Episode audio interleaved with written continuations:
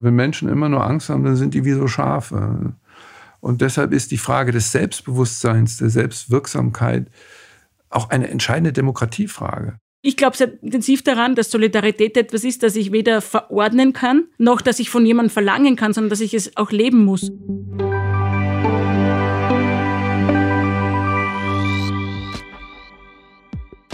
Willkommen und hallo bei einer neuen Ausgabe von Grundsatz, die tatsächlich schon recht lange in den Startlöchern steht und darauf wartet, gehört, geliked und weitergeleitet zu werden.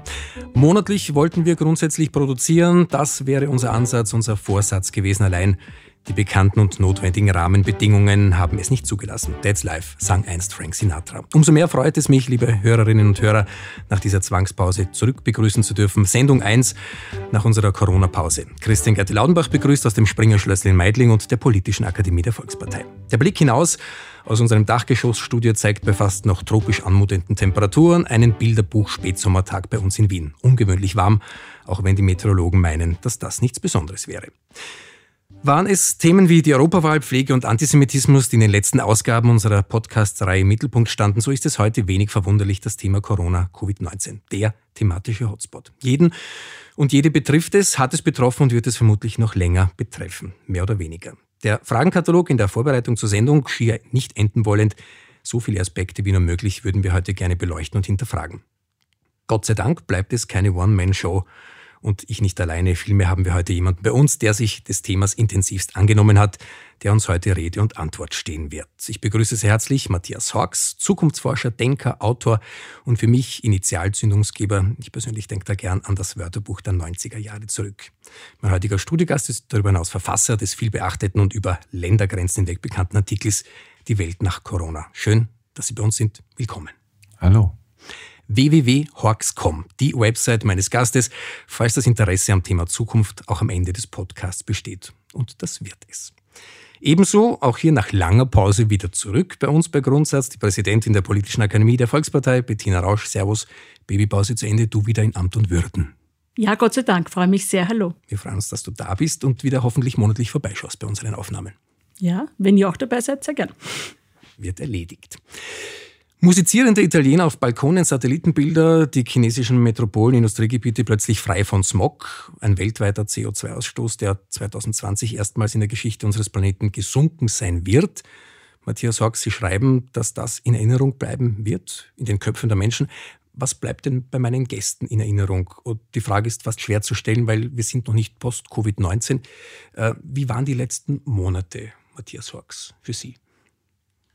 Ja, erstaunlich, weil das ist ja das Wesen dieser Krise, dieser tiefen Krise, die eben alle Bereiche von der Politik über die Wirtschaft bis äh, zu unserem Alltagsleben, bis zu unserem Erleben, unseren Erfahrungen, unserem Sein letztendlich äh, betroffen hat. Wir wachen plötzlich in einer Welt auf, in, die, in der Dinge wiederkehren, die wir schon dachten, dass sie es nicht mehr gibt. Seuchen, äh, tote Bilder aus Norditalien die Gesellschaft kommt zum Stillstand, alles wird gebremst, eine hochkomplexe Gesellschaft äh, hält plötzlich den Atem an.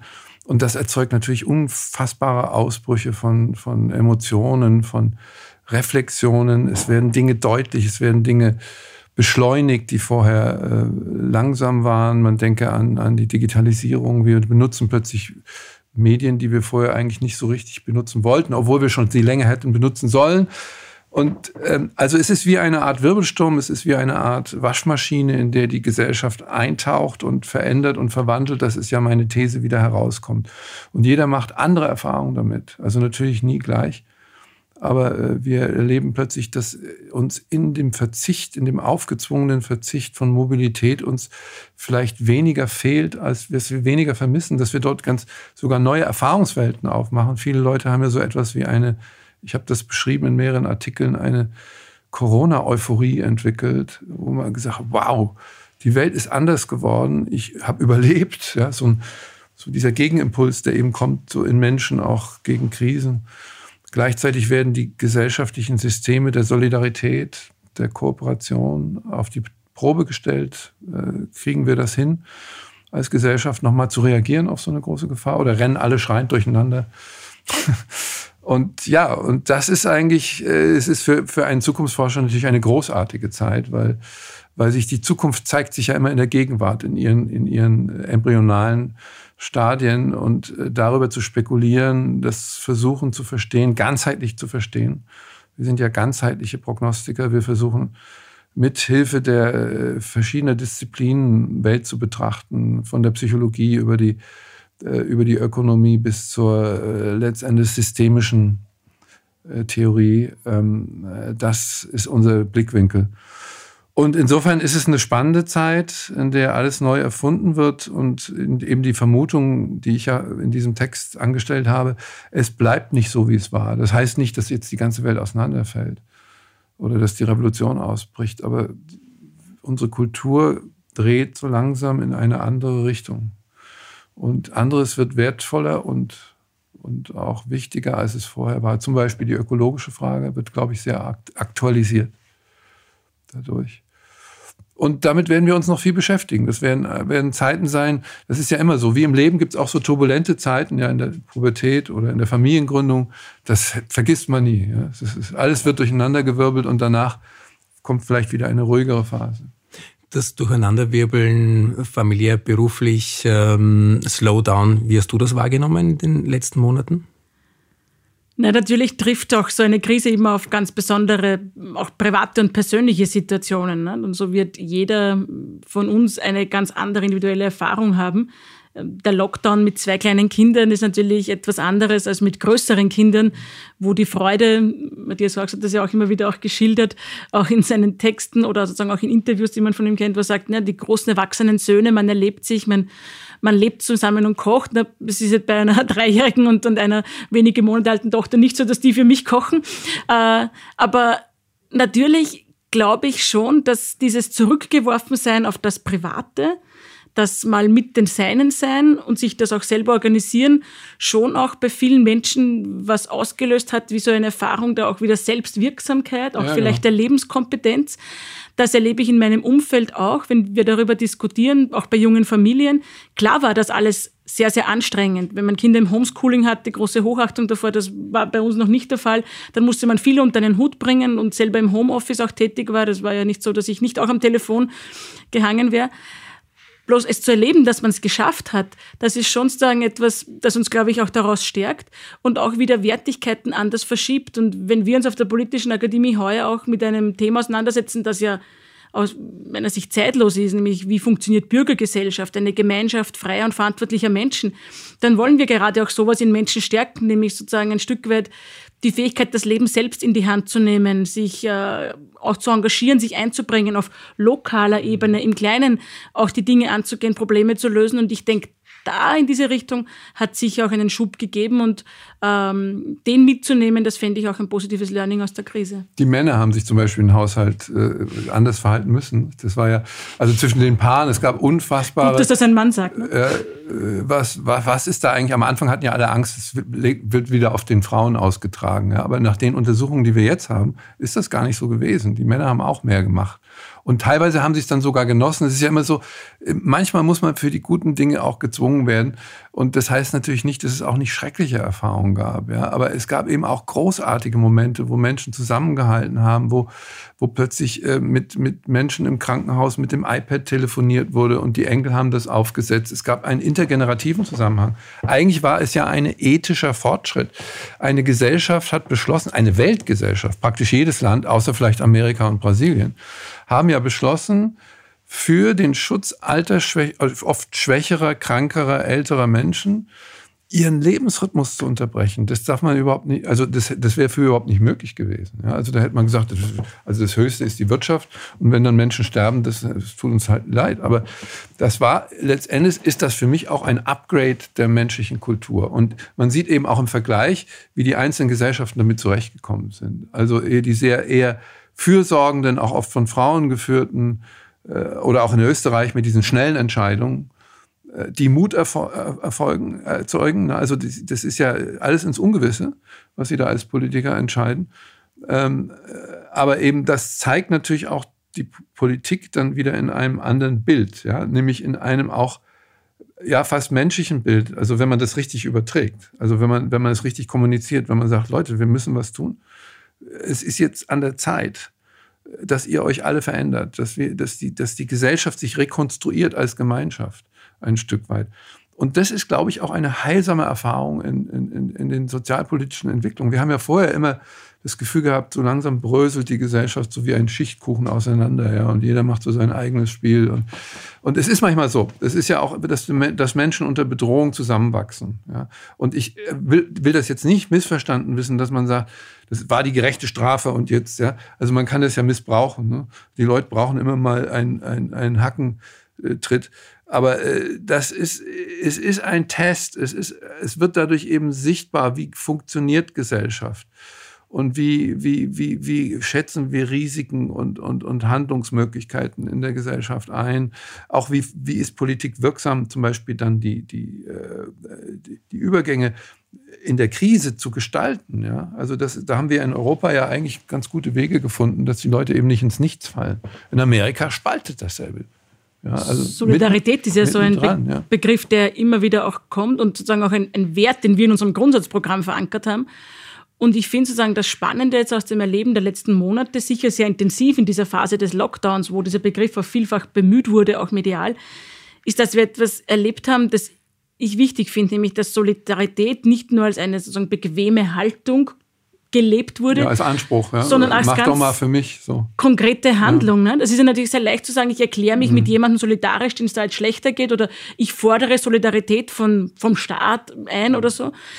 Nur ich glaube sehr intensiv daran, das hängt mit meinem Menschenbild zusammen, dass Solidarität etwas ist, das ich weder verordnen kann, noch dass ich von jemandem verlangen kann, sondern dass ich es auch leben muss. Und da haben wir gesehen, Sie haben es vorher im intergenerativen Zusammenhalt gesagt, aber auch in der grundsätzlichen Anlage der Krise, bleib du zu Hause, damit deine Großeltern geschützt bleiben, war man gefordert, was zu tun oder auch konkret bewusst zu unterlassen, um sozusagen der Gesellschaft da einen Dienst zu erweisen. Und es sind ja auch viele konkrete Projekte der Nachbarschaftshilfe, des gemeinsamen Einkaufens, des Organisierens des Zusammenlebens ja. entstanden, die Solidarität lebbar machen. Und ich denke, diesen Kit der Gesellschaft wird es brauchen. Den kann Politik nicht künstlich erzeugen, sondern den, der muss von den Menschen auch getragen sein als konkrete Haltung. Und ich denke, das können wir auch ein Stück weit mitnehmen, auf dem Weg nach vorne. Darauf aber nochmal einzugehen, ähm, wenn wir sagen, die Menschen sind sich näher gekommen aufgrund der Distanz, die sie hatten, was bleibt davon? Also was werden wir mitnehmen und sagen, das war in der Anfangszeit von Covid-19, wir sind, äh, wir haben mehr aufeinander aufgepasst, wir haben mehr aufeinander geschaut, wir haben mehr zugehört, vielleicht ist die Oberflächlichkeit einen Tick weiter in den Hintergrund geraten, hört sich gut an. Trotzdem die Frage an den Zukunftsforscher, von dem die Volksschüler glauben, dass er in einem Hinterzimmer sitzt mit einer Glaskugel und es ist dunkel. Die Arbeit eines Zukunftsforschers schaut wahrscheinlich anders aus. Aber nein, nein, das stimmt schon so. Ich ist das so? im Hinterzimmer und schaue in die Glaskugel. Es ist in Ordnung. Was wird bleiben? Was wird von, den, von dem Aspekt, wir sind zusammengerückt, äh, tatsächlich übernommen werden, wenn wieder die Wirtschaft so funktioniert und läuft wie vorher, wenn doch wieder das, das Geld verdienen, die normalen Abläufe so sind. Ja, so, so normal wird es eben nicht mehr, nicht? Weil es wird auch an, an lange Nachwirkungen in, in den Familien, in den, in den Unternehmen haben. Die Arbeitsformen ändern sich dadurch. Das sind alles auch Anforderungen an gesellschaftliche Integration, die dadurch, dadurch entstehen. Aber das können, das ist im Grunde genommen, ist diese Frage, die wird mir ja immer gestellt, wie können wir sicher sein, das oder so. Ne? Also wir können natürlich nicht sicher sein, aber wir können immer Vermutungen ähm, über die Zukunft aussprechen, indem wir die Welt verstehen und zum Beispiel in dem Fall den Menschen verstehen. Menschen sind in der Lage, den größten Blödsinn zu machen, sich unsolidarisch zu verhalten. Äh, ihnen das alles wurscht. Ja? Das gibt's auch. Aber der Mensch ist auch lernfähig und der ist lernfähig nämlich dann, das wissen wir auch aus der Hirnforschung, wenn, wenn seine Synapsen aufgehen, wenn er staunt, wenn er etwas Neues entdeckt, das ihn herausfordert, wenn er neugierig wird oder neugewandt, wenn man so will. Und für viele Menschen war das eben auch ein Stück weit eine Offenbarung über ihr eigenes Leben. Also ich kenne ganz viele Menschen und das ist keine Klassenfrage. Das hat genauso meine Bäckerin an der Ecke. Ja, die fragen, wie, wie will ich eigentlich leben? Will ich, will ich wieder in diese alte Hektik zurück?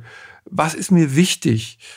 Es, es kommt eben zu existenziellen Konfrontationen mit sich selbst. Und das ist eben das Wesen von Krisen. Wenn man in einem persönlichen Leben, in einer Ehekrise ist oder in dieser ewigen Krise, besonders für Männer, die sich Pubertät nennt, äh, dann verändert uns das. Es schüttelt uns ja. Es lässt uns nicht unverändert zurück. Und natürlich gibt es Menschen, die wie so Roboter funktionieren. Ja, für die ist es eine Störung, das wird dann vorbei sein. Aber ich glaube, für viele Menschen es, stellt es eben auch die Frage, äh, wofür ist es wert zu kämpfen? Ähm, äh, wie will ich mein Leben gestalten? Weil ähm, es, also in meinem Leben war das jedenfalls so und ich glaube, dass auch die, die, die Kognitionspsychologen äh, oder, oder auch die humanistischen Psychologen, mit denen ich rede, die sagen immer, der Mensch ändert sich im Gehen, also in der Bewegung, in der Reaktion. Ähm, und das ist dann, das, das bleibt auch mit einem. Ja? Das heißt nicht, dass man sich total umkrempelt. Aber es heißt, dass man natürlich auch eine Erkenntnis gemacht hat. Also wir haben ja auch unsere Verletzlichkeit alle gespürt. Wir haben unsere Überbeschleunigung gespürt. Im Grunde genommen ist der Coronavirus ja ein Produkt von überbeschleunigter Welt. Ja, also er ist entstanden in hohen Verdichtungen von Mensch und Tier. Es ist, dadurch entstehen schnellere Mutationen und die reisen dann um die Welt mit, mit den globalen Flüssen. Wir sehen unsere Welt wie aus einer Supraposition. Ja, was ist da eigentlich passiert? Wir sind verletzliche Wesen, wir sind Teil der Biologie. Und ich glaube, das sind Teil, die Hybris, die wir vorher auch hatten. Ja. Boah, ist uns alles wurscht. Biologie gibt es gar nicht. Ja, Krankheiten kann man technisch oder mit künstlicher Intelligenz. Ist alles nicht so. Sondern in, in der Wahrheit ist es so, dass das, was hilft gegen Krisen, ist menschliches Verhalten, menschliche Kontinuität und Zusammengehörigkeit. Ja. Kohärenz im Politischen ebenso. Und das glaube ich schon, dass das eine Botschaft ist. Ich glaube, dass der, der Virus ist so eine Botschaft, der, ich habe da in meinem Buch so eine Szene, wo die Götter im äh, Olymp sitzen und sagen, wir müssen mal äh, so irgendein Event ausbauen, ja, also äh, uns ausdenken, weil die jammern immer so viel da unten, ja, besonders in Wien. und wir, dann bauen sie das Coronavirus zusammen, das ja nicht super tödlich ist. Ja, sie hätten ja auch jetzt Ebola hoch drei machen können oder einen Atomkrieg oder sowas, um die Menschheit ein bisschen äh, zu schütteln und zum Nachdenken zu bringen. Ja, und dann kommt Corona dabei raus. Das ist so eine, äh, ja, so ein, ein, ein bizarres Ding. Es, es, es geht mitten hinein in unsere Zivilisation und in unsere Grundvorstellung. Und im günstigsten Fall lässt es uns staunen. Also Staunen ist ja, da, da geht das Hirn in einen Zustand der Nichtbewertung in der Lebenskonfrontation. Also man, man wertet das nicht sofort als schlecht oder gut, ja, sondern man staunt und sagt, was ist alles möglich, was ist hier überhaupt los? Und in dem Moment, wo man nicht gleich die Antworten schon wieder hat. Und ich finde, das sind die spannendsten Momente im Leben, oder? Also wenn man sagt, Kinder kriegen ist zum Beispiel auch so, was ist das denn? Das kann man so planen, wie man will. Das geht gar nicht. Ja? Und wenn wir uns diese Vitalität nicht ähm, halten, ja, auch immer wieder neu auf, auf, auf Störungen, auf das andere, auf das Herausfordernde zu reagieren, dann werden wir so innerliche Roboter, dann werden wir eigentlich, eigentlich Verbitterte. Ist ja das Erstaunliche, wir haben gerade die neuesten Zahlen bekommen in den europäischen, es zeichnet sich ab, dass in den europäischen Nationen die Angstlevels gesunken sind. Also dieses Paradoxon erklärt sich natürlich mit der äh, mit dem menschlichen Wesen. Wir stellen uns immer dann, wenn es uns gut geht, wenn wir in der Kontinuität leben, dann stellen wir uns wahnsinnige Gefahren, dann kriegen wir immer mehr Angst, dass es nicht mehr weitergeht. Wenn dann eine Gefahr kommt, auf die wir reagieren ähm, und die wir irgendwie bewältigen können, dann stärkt uns das und das baut die, die neurotische Angst ab. Und es macht uns, glaube ich, stärker. Das ist meine Vermutung. Und jetzt können wir sagen, okay, es gibt auch eine Gegenthese. Ja, also viele Leute sagen, geht uns am Arsch vorbei, alles wird schlimmer. Ja, schauen wir mal, wie ein berühmter deutscher Fußballspieler mal sagt. Weniger ist mehr, back to the roots. Wir nehmen zur Kenntnis, dass viele in Wien uns besuchen, weil sie grantelnde Wiener sehen wollen. Ähm, die Frage ist jetzt. Ja, großartig. Da gibt es Theaterstücke drüber. Absolut richtig. Nestroy kann das so wunderbar. Ähm, die Bereinigung oder die, die, die Reinigung in einer Gesellschaft, wo man sagt, äh, da ist sehr viel nicht mehr notwendig gewesen, da ist sehr viel übertrieben gewesen. Kardinal Christoph Schömann hat gesagt, ist es dann tatsächlich notwendig, wollen wir nicht hinterfragen, ob es wirklich äh, Sinn macht, am Samstagvormittag Schuhkauf in London zu betreiben. Ähm, die Frage, wahrscheinlich ist es nicht sinnvoll und zielführend. Das Thema Angst im Umgang mit dieser Krankheit, das Thema Angst, damit reagiert wird seitens der Bevölkerung. Wir wollen jetzt nicht zerpflücken, wann welche Aussage getätigt wurde, was schiefgelaufen ist in, in, im ganzen Umgang mit Covid-19. Aber ist es wichtig, Angst zu haben, damit der Mensch reagiert und der Mensch erkennt, hoppla, das könnte gefährlich werden oder nicht? Ja, Angst. Angst ist ein ganz natürlicher äh, Impuls, der uns mit der Welt verbindet. Ja, der hat, die Evolution hat Angst erfunden, damit wir reagieren, damit wir uns mobilisieren im Kampf oder in der Flucht. Das Problem ist, wenn die Ängstlichkeit uns übernimmt. Ängstlichkeit ist die große Gefahr der Gesellschaft. Ängstlichkeit ist ja Zukunftslosigkeit. Also Verängstigung, Verbitterung, äh, alles wird immer schlechter. Dieses, dieses Nadern, das in Wien, also in Wien ist es ja so schön, weil da ist die Welt schon vor 100 Jahren untergegangen. Und, äh, aber äh, auf Dauer ist das natürlich, fällt das ja in die Depression. Und Ängstlichkeit als gewissermaßen gesellschaftlicher Zustand führt natürlich auch in die Manipulierbarkeit. Also wenn Menschen immer nur Angst haben, dann sind die wie so Schafe. Und deshalb ist die Frage des Selbstbewusstseins, der Selbstwirksamkeit auch eine entscheidende Demokratiefrage. Also wenn Menschen kein Selbstbewusstsein haben und sich nicht selbst ähm, äh, konstruieren, darstellen, vermitteln können in, in, ihren, in ihren Familien, in ihren, dann, äh, dann äh, zerfällt die Gesellschaft. Sie erleben diese Hysterisierungsstürme, die natürlich auch angetrieben sind durch das Internet und die wahnhaften äh, Entwicklungen, die dabei kommen, erleben wir heute in Amerika zerstörend für die Gesellschaft. Ja? Also das erzeugt dann Feindbildkonstruktionen, das erzeugt die irrsinnigsten Weltbilder. Also Angst ist gut, aber Ängstlichkeit als ein Weltprinzip äh, kann, kann äh, ein Brandstifter sein. Um, um vielleicht auf die USA auch einzugehen, der Unterschied wird ja, glaube ich, sehr, sehr deutlich also im Umgang mit, mit Corona und sozusagen der Bekämpfung und auch der Eindämmung der Verbreitung, wenn man sieht, wie politisiert und parteipolitisiert auch die Maßnahmen in den USA sind. Ne?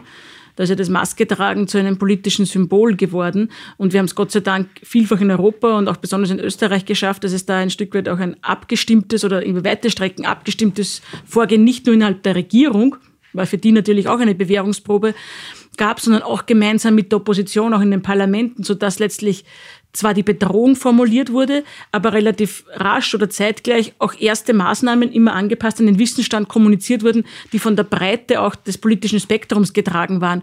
Und das halte ich schon für eine für eine Leistung der Gesamtgesellschaft, letztlich auch eine kommunikative und Verhandlungsleistung der politischen Verantwortungsträger, wo wir sehen, dass uns es gelungen ist, da schneller rauszukommen, weil wir auch ein sozusagen äh, konsistenteres und gemeinsameres Vorgehen hatten.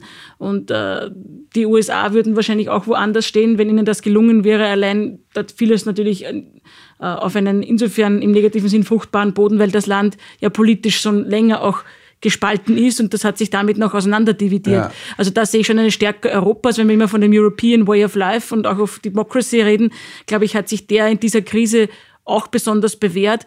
Ähm, da sollten wir auch mal drauf schauen. Äh, da ist das Glas definitiv halb voll. Ja, das finde ich auch.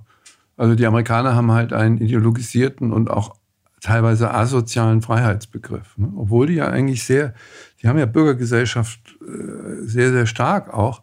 Aber da, da fallen eben quasi die Vorstellungen von, von Staat, Gesellschaft, Wirtschaft, die fallen auseinander. Und die Aufgabe von komplexer Politik in einer komplexen Welt ist natürlich die Integration dieser Ebenen. Ja. Also wir brauchen eine, eine Wirtschaft, die ansprechbar ist durch gesellschaftliche Nöte also die durch, äh, durch die ökologische Frage und so weiter. Und wir brauchen eine, eine Politik, die in, in einer osmotischen Kommunikation mit der Gesellschaft steht und die eben auch jetzt nicht gleichzeitig wieder dann verherrlicht wird als, als Führung äh, aus den Wolken. Ja. Äh, ich fand, was ich großartig fand, waren die Debatten um Wirklichkeit und Wahrheit. Dass Politik zum ersten Mal sagen könnte, wir können eigentlich nur durch also als Zukunftsforscher weiß, weiß ich natürlich, dass man quasi die Zukunft immer langsam als Bild entwickeln muss und Stück für Stück wie ein Mosaik. Äh, nur dann kann man eine, eine verlässliche Prognose stellen und wir dieses sich an die Wahrheit heranarbeiten. Wie funktioniert dieses Virus? Ja, wie können wir es bekämpfen? Dass, dass man auch Irrtumskompetenz, das ist, finde ich, ganz einen ungeheuer wichtigen Begriff der Aufklärung. Also die Aufklärung hat das ja sehr früh verstanden, dass Wissen, äh, Wissenserwerb eben auch immer durch Irrtum und Korrektur funktioniert. Und äh, wir haben ja in der letzten Zeit, haben wir ja oft auch so einen Politikbegriff entwickelt. Also entweder der Politiker muss alles sofort richtig wissen, ja, oder er ist ein Depp und gehört äh, in die Wüste geschickt. Und äh, dadurch, dadurch äh, gibt es, glaube ich, auch eine, eine Authentifizierung des Politischen. Also in Deutschland haben, haben sich ja auch Politiker hingestellt und haben gesagt, wir wussten vorher nicht, was wir jetzt wissen. Vielleicht hätten wir das ein bisschen anders gemacht. Aber wir, wir haben versucht, so schnell wie möglich zu lernen. Und diese gesellschaftliche Vertrauensbildung, die halte ich für kostbar und ich glaube, dass sie über Covid hinaus halten wird.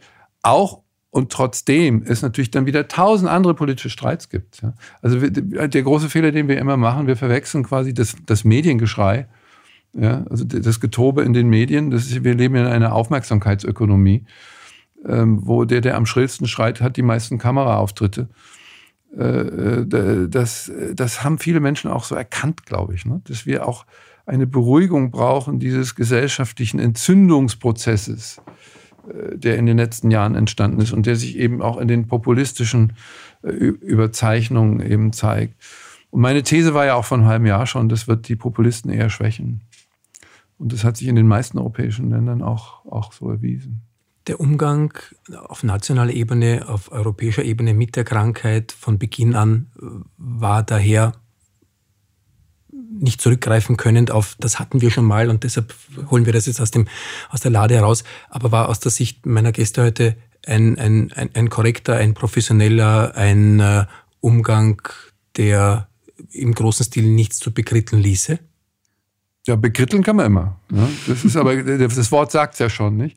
Es ist vielleicht auch mal an der Zeit, dass wir verstehen, dass das Kritteln äh, keine wirklich produktive Welthaltung ist, ja, sondern dass wir, ähm, dass wir als ganzheitliche Menschen auch, äh, auch mit der Politik quasi in einer, in einer Beziehung stehen müssen, wo, wo man sich gegenseitig auch was zugesteht und äh, wo sich eben auch neue Allianzen formen. Wir sehen ja, das politische Feld ist heute nicht mehr das, was es früher war. Parteien verändern sich. Das zeigt sich ja an der neuen ÖVP sehr deutlich. Es gibt plötzlich Allianzen, die vorher gar nicht vorstellbar waren mit den Grünen. Ne? So. Ich habe vor 20 Jahren gesagt, es wird Schwarz-Grün kommen. Überall ja, da wurde tatsächlich eine Glaskugel, ne? Nicht, nicht vorstellen, was da los war. Ja, vor allen Dingen in den einzelnen Lagern. Ne? So äh, jetzt geht es darauf hinaus. Das ist eine natürlich, dass sich da ganz natürliche Allianzen bilden von Bewahrung und und und und und Emanzipation und Fortschritt. Und plötzlich verändert sich die Welt und unsere alten Rastermodelle, die wir natürlich immer mit uns schleppen. Also wir, wir sind ja quasi innerlich oft veraltert, überaltert nicht? mit unserem Denken. Wir denken immer noch so wie im 19. Jahrhundert. Über Arbeit zum Beispiel denken wir immer noch in den Kategorien von Arbeitsplätze und Präsenzpflicht und lebenslang in einem Beruf und so. Das hat ja die Krise auch aufgewirbelt. Plötzlich können wir arbeiten, obwohl wir gar nicht da sind. Also einige haben das zumindest geschafft. Großartig. Also es sind alles, wie gesagt, es sind, sind elektrische Schläge fürs Hirn, die tun manchmal wahnsinnig weh, ja, und, und, und wir verlieren Bruttosozialprodukt und es gibt natürlich Ecken in der Gesellschaft, aber da wird auch hineingeleuchtet. Fleischproduktion in Deutschland. Plötzlich schaut man da hinein in diese Tierfabriken, wo man denkt, was ein Wahnsinn, wieso macht lasst eine moderne Gesellschaft sich das noch gefallen? Also das ist auch so ein Scheinwerfer, das ist wie so ein, Corona ist wie so ein Scheinwerfer, der in die dunklen Ecken, auch in die dunklen Häuser, wo es zu eng ist, wo die Leute irgendwie äh, nicht umgehen können mit Gesundheitsfragen, das stellt sich natürlich uns heute jetzt als Problem dar. Ich erlebe natürlich die politische Sphäre, also die politischen Verantwortungsträgerinnen und Träger, mit denen wir als Akademie auch in engem Austausch stehen, natürlich enorm gefordert in diesen letzten Wochen und Monaten, weil die politischen Entscheidungen letztendlich dann so auf die letzten Punkte sind, bis halt dann äh, äh, was in die Welt übersetzt wird, weil viele Themen aufgepoppt sind, die man vorher nicht gleichzeitig hätte bearbeiten wollen, sondern vielleicht mhm. in einer gewissen Abfolge und das war nicht möglich, weil es eben akut notwendig war, sich dem zu stellen. Nur ich sehe auch dort, dass auch dort die Lernfähigkeit enorm gewachsen ist und dass man an diesen neuen Aufgaben, ob es jetzt um lokalen Konsum geht und regionale mhm. Lebensmittel zu konsumieren, ob es darum geht, sich zu überlegen, wie man einen resilienteren Tourismus aufstellen kann, dass da irrsinnig, ja, viel, irrsinnig viel am Weg ist, dass uns jetzt neue Fragen aufhört, die das politische Gestalten zwar intensiv machen und möglicherweise auch anstrengend, aber die Damen und Herren in der Bundesregierung, so ich sie kenne, halten auch da viel aus, aber auch sehr, sehr schön, weil plötzlich Gestaltungsfelder aufgehen. Ne? Und über die Frage des Homeoffice werden wir reden müssen. Da hat die Krise so, wie ein Change-Prozess funktioniert, was aufgebrochen, also unfreeze würde äh, Levin sagen. dann ist der Change jetzt mal irgendwie passiert, vielleicht auch sehr chaotisch da und dort. Und jetzt geht es darum, dass die Politik halt das wieder refreest, würde man das dann nennen, halt auch die Dinge, die gut funktioniert haben, dann wieder sozusagen in dem Sinn einfriert oder festschreibt, weil man das auch gesetzlich kodifizieren muss. Also ich weiß, dass da viele, auch einer jungen Politikergeneration, sich freuen, dass plötzlich auch durch die Krise Themen möglich wurden, äh, der neuen Arbeitswelten, die vorher vielleicht viel, viel längere Diskussionen gebraucht hätten und man jetzt sieht, schau, da geht vieles. Wir müssen jetzt nur mal ausverhandeln, wie kann es denn in die Zukunft gehen? Und da ist schon ein großer Schritt jetzt getan. Ähm, und ich finde, das macht das politische Gestalten so schön und da ist vieles richtig gemacht worden und da sind viele Bereiche auch dabei, wo wir was, wo wir was gelernt haben. Ne? Und das ist Politik, so wie ich es verstehe. Dieser Sprung ins kalte Wasser, was angesprochen, das Thema Digitalisierung, äh, Böte von 0 auf 100, äh, Sprung, kaltes Wasser, Rahmenbedingungen, wäre wahrscheinlich in der Schnelligkeit nicht gegangen, hätte es diese Pandemie nicht gegeben. Homeschooling, Arbeiten von zu Hause, undenkbar. Ja, es hat ja auch noch nicht immer ganz funktioniert. Das ist richtig. Also äh, es ist eben, es ist immer eine, wir müssen immer verstehen, dass die Welt komplex ist in dem Sinn, dass jeder Trend auch einen Gegentrend erzeugt und dass daran etwas sehr Wertvolles liegt. Also wir haben uns quasi alle digitalisieren müssen, aber wir haben dadurch auch gespürt, wie wichtig das, also das ist ja diese Doppelfunktion der Krise. Ne? Wir haben uns voneinander entfernt, aber uns auch genähert, weil wir mussten plötzlich unsere Beziehung verifizieren wenn sie plötzlich einsam werden und gelockdown werden, müssen sie überlegen, wer hält zu mir, wer ist mit mir. Also das ist, hat Beziehungsfragen neu gestellt und eingestellt die Digitalisierung, nämlich uns auf einer anderen Ebene auch eine, eine Beziehungsfrage, weil äh, Digitalisierung auch für viele Menschen und in der Wirklichkeit eine Entfremdung ist. Da, wo die Digitalisierung unsere Kommunikationssysteme ergriffen hat, in den sogenannten sozialen Medien, hat sie fatale Auswirkungen auf gesellschaftliche Denk-, Fühl- und Handlungssysteme. Hassorgien ohne Ende, Spaltung der Gesellschaft. Ähm, also das sind ganz übel Auswirkungen und das erklärt vielleicht auch die Skepsis der Menschen gegenüber der Digitalisierung. Jetzt ist aber was passiert, wir haben uns die Digitalität quasi unter Zwangssituationen selbst im, im, im humanen Sinne angeeignet. Ja? Und jetzt sollten wir sie eigentlich nicht mehr loslassen. Aber die Frage in Zukunft in den Schulen wird ja nicht sein, Schulen zu digitalisieren. Ich glaube, das ist Blödsinn also, sondern digitale Medien da einzusetzen, wo sie sinnvoll sind, wo sie weiterbringen. Ja? Ich glaube, Lernen ist immer etwas Zwischenmenschliches.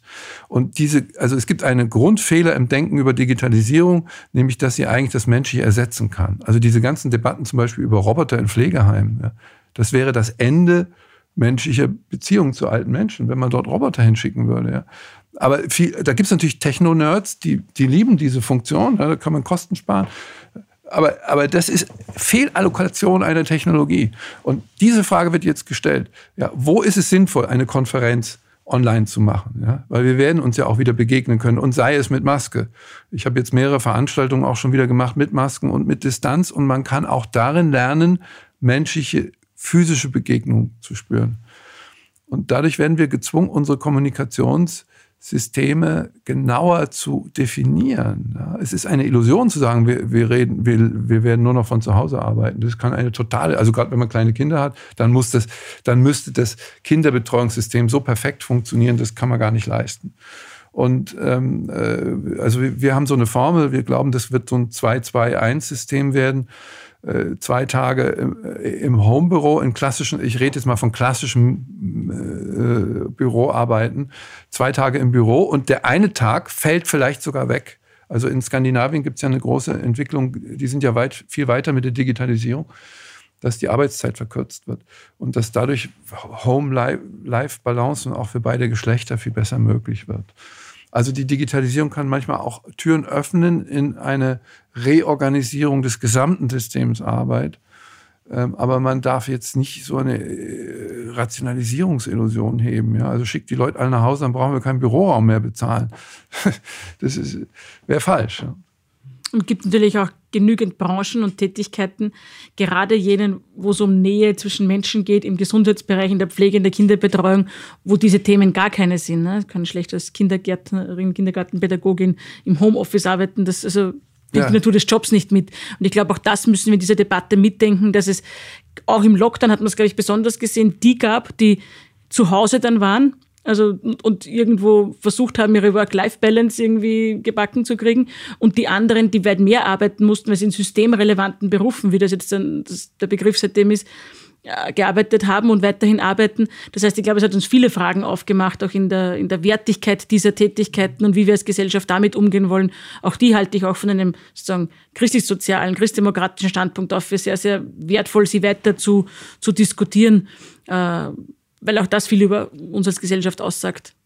Also wenn wir es richtig machen, steigt durch diese Krise der Zwang zu qualitativen Innovationen, also in denen eben auch soziale Fragen eine Reihe spielen. Also wir haben vorhin das Beispiel kurz angesprochen, Tourismus. Ich bin so tief verbunden mit einer österreichischen äh, Alpengemeinde, die seit vielen Jahren um die Frage ringt, Individualtourismus, Naturtourismus, Qualitätstourismus gegen ähm, Partytourismus, äh, Flugtourismus, also große Kontingente, große Hotels. Das tobt da dieser Streit. Ja. Also ich sag mal Ischgl gegen, gegen Wandergemeinde. Und das ist interessant, wie jetzt die Corona-Krise diese, diese sehr festgefahrenen Fronten aufwirft, weil plötzlich merkt man, es gibt einfach Exzesse. Also die Corona-Krise greift ja auch äh, Exzesse des, des, des wirtschaftlich-zivilisatorischen auf. Ja. Also äh, wo, es dann schon in die Dekadenz gibt, ist ja kein Zufall, dass wir heute ganz anders über Ischgl denken als früher. Also wie wird die Zukunft Ischgls aussehen? Das ist ja mal eine super interessante Frage. Ja? Oder, oder der Kreuzschifffahrt oder all diese Dinge, die wir gewissermaßen dann also mit dem Gaspedal äh, sich auch ökonomisch durchgesetzt haben, werden natürlich ein Stück weit in Frage gestellt. Und ich glaube, dass es gut ist. Ich glaube, dass es gut ist, weil wir können nicht einfach immer mehr Leute in die Alpen pumpen. Ja? Ich war jetzt gerade in Venedig, da gab es eine große, jetzt in der Krise hat sich die Stadt entleert und die, Bewöl die Bevölkerung hat quasi diesen Raum eingenommen. Die haben gesagt, wir wollen, wenn der Tourismus wieder losgeht, wollen wir andere Bedingungen. Wir wollen nicht mehr Kreuzfahrtschiffe mit 3000 Leuten. Ihre Stadt zurückgewonnen. Und tatsächlich hat jetzt, haben jetzt die Kreuzfahrtbetriebe, die nehmen jetzt langsam den Betrieb wieder auf, haben gesagt, ab in den nächsten Jahren werden wir Venedig nicht mehr anlaufen. Wir können das nicht gegen die Bevölkerung machen. Also Overtourism, ja, das ist ja auch in den Alpen ein Problem. Ja, Hallstatt, dieses berühmte Beispiel. Plötzlich ist kein Chinese mehr da. Was machen wir jetzt? Österreicher so. bewirten, das hat gut funktioniert. Ja. Also äh, genau, also da ist dann der lokale Tourismus spielt wieder eine Rolle, aber ich glaube, in der zweiten Stufe wird man sich die Frage stellen, muss es da nicht auch, brauchen wir nicht auch sowas wie gewisse Bremsmechanismen oder, oder, oder Standards, äh, dass wir nicht in, immer in die Exzesse auch des Konsums hineinlaufen. Und ich glaube, das haben sich viele Leute auch selbst gefragt. In, in, der Fleischkonsum ist gesunken, der Anteil der Bioartikel ist massiv gestiegen. Äh, in der Krise. Das sind alles Anzeichen dafür, dass dieser postmaterielle Wandel, den wir ja schon seit vielen Jahren beobachten und der natürlich letztendlich auch in die große nächste Krise übergehen wird, nämlich die, die Erderwärmungskrise, ähm, dass wir uns hier auch als Gesellschaft neu positionieren müssen. Also mit einer, mit einer letztendlich verbesserten Form von Wirtschaften, die, das, ich mag das Wort Nachhaltigkeit nicht, ich finde das so statisch. Ja. Aber ähm, wir müssen uns was einfallen lassen als, als intelligente Zivilisation auf diesem Planeten. Und irgendwie hat, finde ich, hat Corona da so die, die Glocke geklingelt. Sagt, hallo, hier bin ich, lasst euch was einfallen, ich bin ein Vorbote. Äh, so, so wirkt das, glaube ich, auf, auf, auf, auf, das kollektive System, in dem wir sind. Das klingt jetzt ein bisschen so, Matthias Hawks, dass äh, wir keine Angst haben müssen, dass der Zukunftsforscher zu wenig Ideen haben muss für die Zukunft. Da waren jetzt sehr viele Fragen in, diese, in diesen Sätzen drinnen. Das heißt, Sie werden genug zu tun haben, über die Zukunft nachzudenken. Ja, es geht ja nicht um Nachdenken, sondern es geht sich auch um Verbünden. Wir arbeiten ja in der Visionsentwicklung für Firmen. Wir machen auch Politikberatung. Also es geht ja darum zu verstehen, wie Systeme sich an neue Bedingungen anpassen können. Menschliche Systeme, ökonomische Systeme. Also von der Zukunft aus fragen. Ja? Also eigentlich müssen wir, wir nennen das die Regnose, äh, wenn man in die Zukunft springt und fragt, wie haben wir das geschafft? Also wenn wir mal in 2050 springen würden und sagen, wie haben wir eigentlich geschafft, die Erderwärmung zu begrenzen? Als Gesellschaft, als Zivilisation, als Individuum, geht es uns nicht vielleicht jetzt besser auch in unseren, was vermissen wir? Also vermissen wir jetzt furchtbar, ich habe zum Beispiel plötzlich, mein ganzes Leben bin ich gereist und geflogen wie verrückt. Ja. Plötzlich, bumm, Schluss, aus. Ich habe irgendwie eine Woche getrauert und habe gesagt, ich muss hier raus. Was ist hier los? Und dann habe ich gemerkt, ich brauche das gar nicht. Es ist auch Blödsinn. Ja? Und dann habe ich angefangen, Videokonferenzen zu machen. Und heute versuche ich eine Mischung dazwischen herzustellen. Ja? Also klar, ich will auch nicht an einen Platz gebunden sein. Äh, das meine ich, das sind so, äh, das sind so Schleifen, die, die eingebaut werden in das eigene Erleben, in das Erfahren. Und wenn man klug damit umgeht, kommt man eben kluger wieder raus. Das ist keine Garantie dafür, dass nicht eine Menge Menschen oder auch eine Gesellschaft blöd da wieder rauskommen kann. Ich glaube, die Amerikaner machen das gerade so. Aber, aber es, es bietet Anlass zur Zuversicht. Ich bin ja ein Vertreter der Zuversicht, nicht der Hoffnung. Die Hoffnung vertraut gewissermaßen das, was von außen kommt. Es ist wie mit der Solidarität, ja, dass ich, ich werde bezahlt für irgendwas. Und die Zuversicht sagt, ich, mir wird schon was einfallen, auch mich, mich in einer schwierigen Situation zu bewegen. Ich mag da zum, zur Zuversicht einfach einen Begriff dazustellen, der mir mindestens genauso gut gefällt, das ist auch das Zutrauen. Und mhm. die Erfahrungen der letzten Wochen und Monate führen bei mir dazu, dass ich es der österreichischen Bevölkerung uns gemeinsam als Gesellschaft auch zutraue, dass wir da jetzt auch viel schaffen. Wir haben gute Voraussetzungen, würde ich mal sagen, in den letzten Wochen und Monaten geschaffen. Es gibt ein hohes Vertrauen in Regierungshandeln. Das ist wahrscheinlich auch eine gute Basis so mal im Zusammenwirken. nie in den letzten Jahren. Auch das hat ja. man jetzt gesehen. Also freue mich mir, wenn die Empirie uns da in unserem Empfinden auch bestätigt. Wir haben gesehen, dass es Solidarität gelebte in der Bevölkerung gibt. Wir haben eine kleinstrukturierte Landwirtschaft, wir haben Unternehmergeist, der, wir haben innovationsfreudige Menschen. Und wenn es gelingt, diese Potenziale zu heben, äh, und das glaube ich eben, weil ich den Menschen das zutraue, dann bin ich überzeugt davon, dass unsere tatsächliche Regnose dann, also wenn wir tatsächlich zurückschauen können, äh, positiv ausfallen wird. Äh, und da versuchen wir halt alle aus unseren unterschiedlichen Professionen auch einen Beitrag dazu zu leisten, dass das gelingt. Also die Menschen auch zu ermutigen, die Welt, in der sie da leben, zu verstehen und ihnen dieses Zutrauen auch spürbar ja. zu machen. Ja, ich sage immer, Zukunft ist nicht das, was auf uns zukommt. Ja, vom Zukunftsforscher wird ja immer verlangt, wie wird die Zukunft? Und die wird dann so meistens so dargestellt, ach, das ist wie so eine Lokomotive im Tunnel. Wir können höchstens an die Seite springen und dann werden wir an der Wand zerquetscht. Ja. Zukunft ist eine Entscheidung. Also, wenn man eine Familie gründet, ist es eine Entscheidung. Dann gehe ich in eine Beziehung mit der Zukunft, die muss ich dann formen. Und wir unterschätzen uns ja immer selbst. Ja, die, viele Menschen sagen ja, ah, ich bin allein, ich kann ja nichts machen an der Welt oder so. Das stimmt nicht. Weil in dem Moment, wo viele etwas tun würden, ja, und jeder sich dieser Entscheidung und Verantwortung stellt, dann verändert sich die Welt. Und das haben wir so in einem kleinen Rahmen erlebt. Ja? Wir, wir haben alle nur so kleine Sachen. Im Grunde genommen, einen Mundschutz tragen ist ja nicht, äh, und mal eine Weile nicht in weit in Urlaub zu fahren, das kann man auch verkraften. Aber das hat ja eine Wirkung gehabt. Und äh, das ist, glaube ich, etwas, was tief in den Seelen nachhalt, nachwirkt. Deshalb glaube ich nicht, dass wir ganz unverändert da herauskommen. Dann will ich diesem Schlussstatement nichts mehr hinzufügen. Ich sage herzlichen Dank meinem heutigen Studiogast Matthias Hawks und wir sind sehr gespannt, was wir in Zukunft von Ihnen über die Zukunft erfahren dürfen. Dankeschön. Danke Ihnen.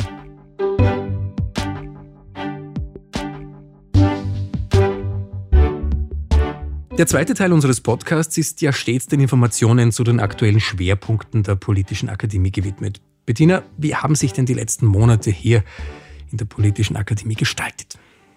Schon eine Zeit natürlich her, aber im März, da haben wir uns doch alle in den Lockdown begeben, wir natürlich auch, so wie das ganze Land, und haben unter dem Motto Innovation in der Isolation unsere Angebote buchstäblich von heute auf morgen umgestellt, von offline auf online. Wir haben die Reihe Corona-Gespräche gestartet, also ganz neu ins Leben gerufen, wo wir uns mit den Hintergründen auch zur Corona-Pandemie beschäftigt haben, wo wir dem Grundsätzlichen ein Stück weit auf der Spur waren, was passiert denn da jetzt gerade mit unserer Gesellschaft, same time quasi in Echtzeit.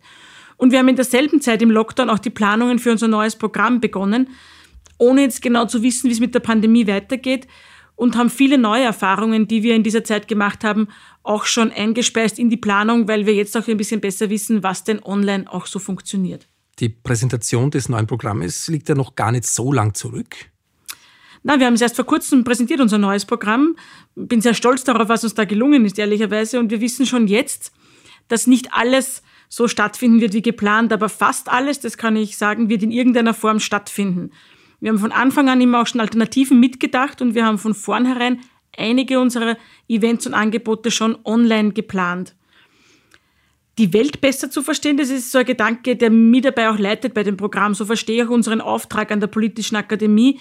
Wenn ich will, dass Menschen politisch teilhaben können, sich einbringen, dann brauchen wir alle auch ein gewisses Basiswissen. Wir müssen verstehen, wie die Welt um uns funktioniert. Und dann haben wir eine Reihe von Angeboten, Seminaren, Veranstaltungen, Diskussionen, aber auch Publikationen geplant, die uns dabei helfen, der Welt ein Stück besser auf die Spur zu kommen, wenn man so will. Ganz konkret jetzt auf die Schwerpunktsetzung angesprochen. Wo geht da bei euch die Reise hin? Es gibt ein paar Schwerpunkte, die wir ganz besonders behandeln. Auf der einen Seite sind das natürlich die Auswirkungen der Corona-Pandemie. Wir haben in diesem Podcast ja viel darüber gesprochen und dem wollen wir weiter nachgehen. Wie wird sie Zusammenleben verändern, unsere Einstellungen, das Verständnis unserer Grundwerte äh, in der Gesellschaft. Wir werden auch über die Auswirkungen der Digitalisierung reden auf die Gesellschaft. Was macht das mit uns? Und die Bürgergesellschaft ist ein Schwerpunkt. Als Gesellschaftsmodell auf Basis unseres christlich-humanistischen Menschenbildes verstehen wir die Gesellschaft als Gemeinschaft freier und verantwortlicher Menschen und da fragen wir uns, was macht das mit uns, was heißt das für uns, was können wir da beitragen. Ja, und international widmen wir uns weiterhin dem Westbalkan, einer ganz zentralen Region auch für Österreich. Das war jetzt mal die thematische Reise tatsächlich gereist. Angesprochen auf etwaige Studienreisen wird ja verständlicherweise auch bei euch nicht ja, Reisen ist momentan ein Stück weit eingeschränkt, tut mir persönlich ein bisschen weh, weil wir tun alles, um viele Erfahrungen und Eindrücke auch tatsächlich aus Österreich und in Österreich anzubieten. Das werden wir schaffen. All das und mehr steht jedenfalls in unserem Programmkatalog. Er gilt von September 2020 bis August 2021 für ein akademisches Jahr, wenn man so will. Ihr könnt ihn auf www.politische-akademie.at direkt durchblättern, auf Papier auch bestellen und das Wichtigste wäre sogleich auch anmelden für eine der nächsten Veranstaltungen. Da freue ich mich, wenn ihr dabei seid. Für Lektüre ist also gesorgt. Bettina, danke fürs Kommen. Viel Kraft und Freude in den kommenden Wochen, beruflich wie privat, aber dabei keine Bedenken.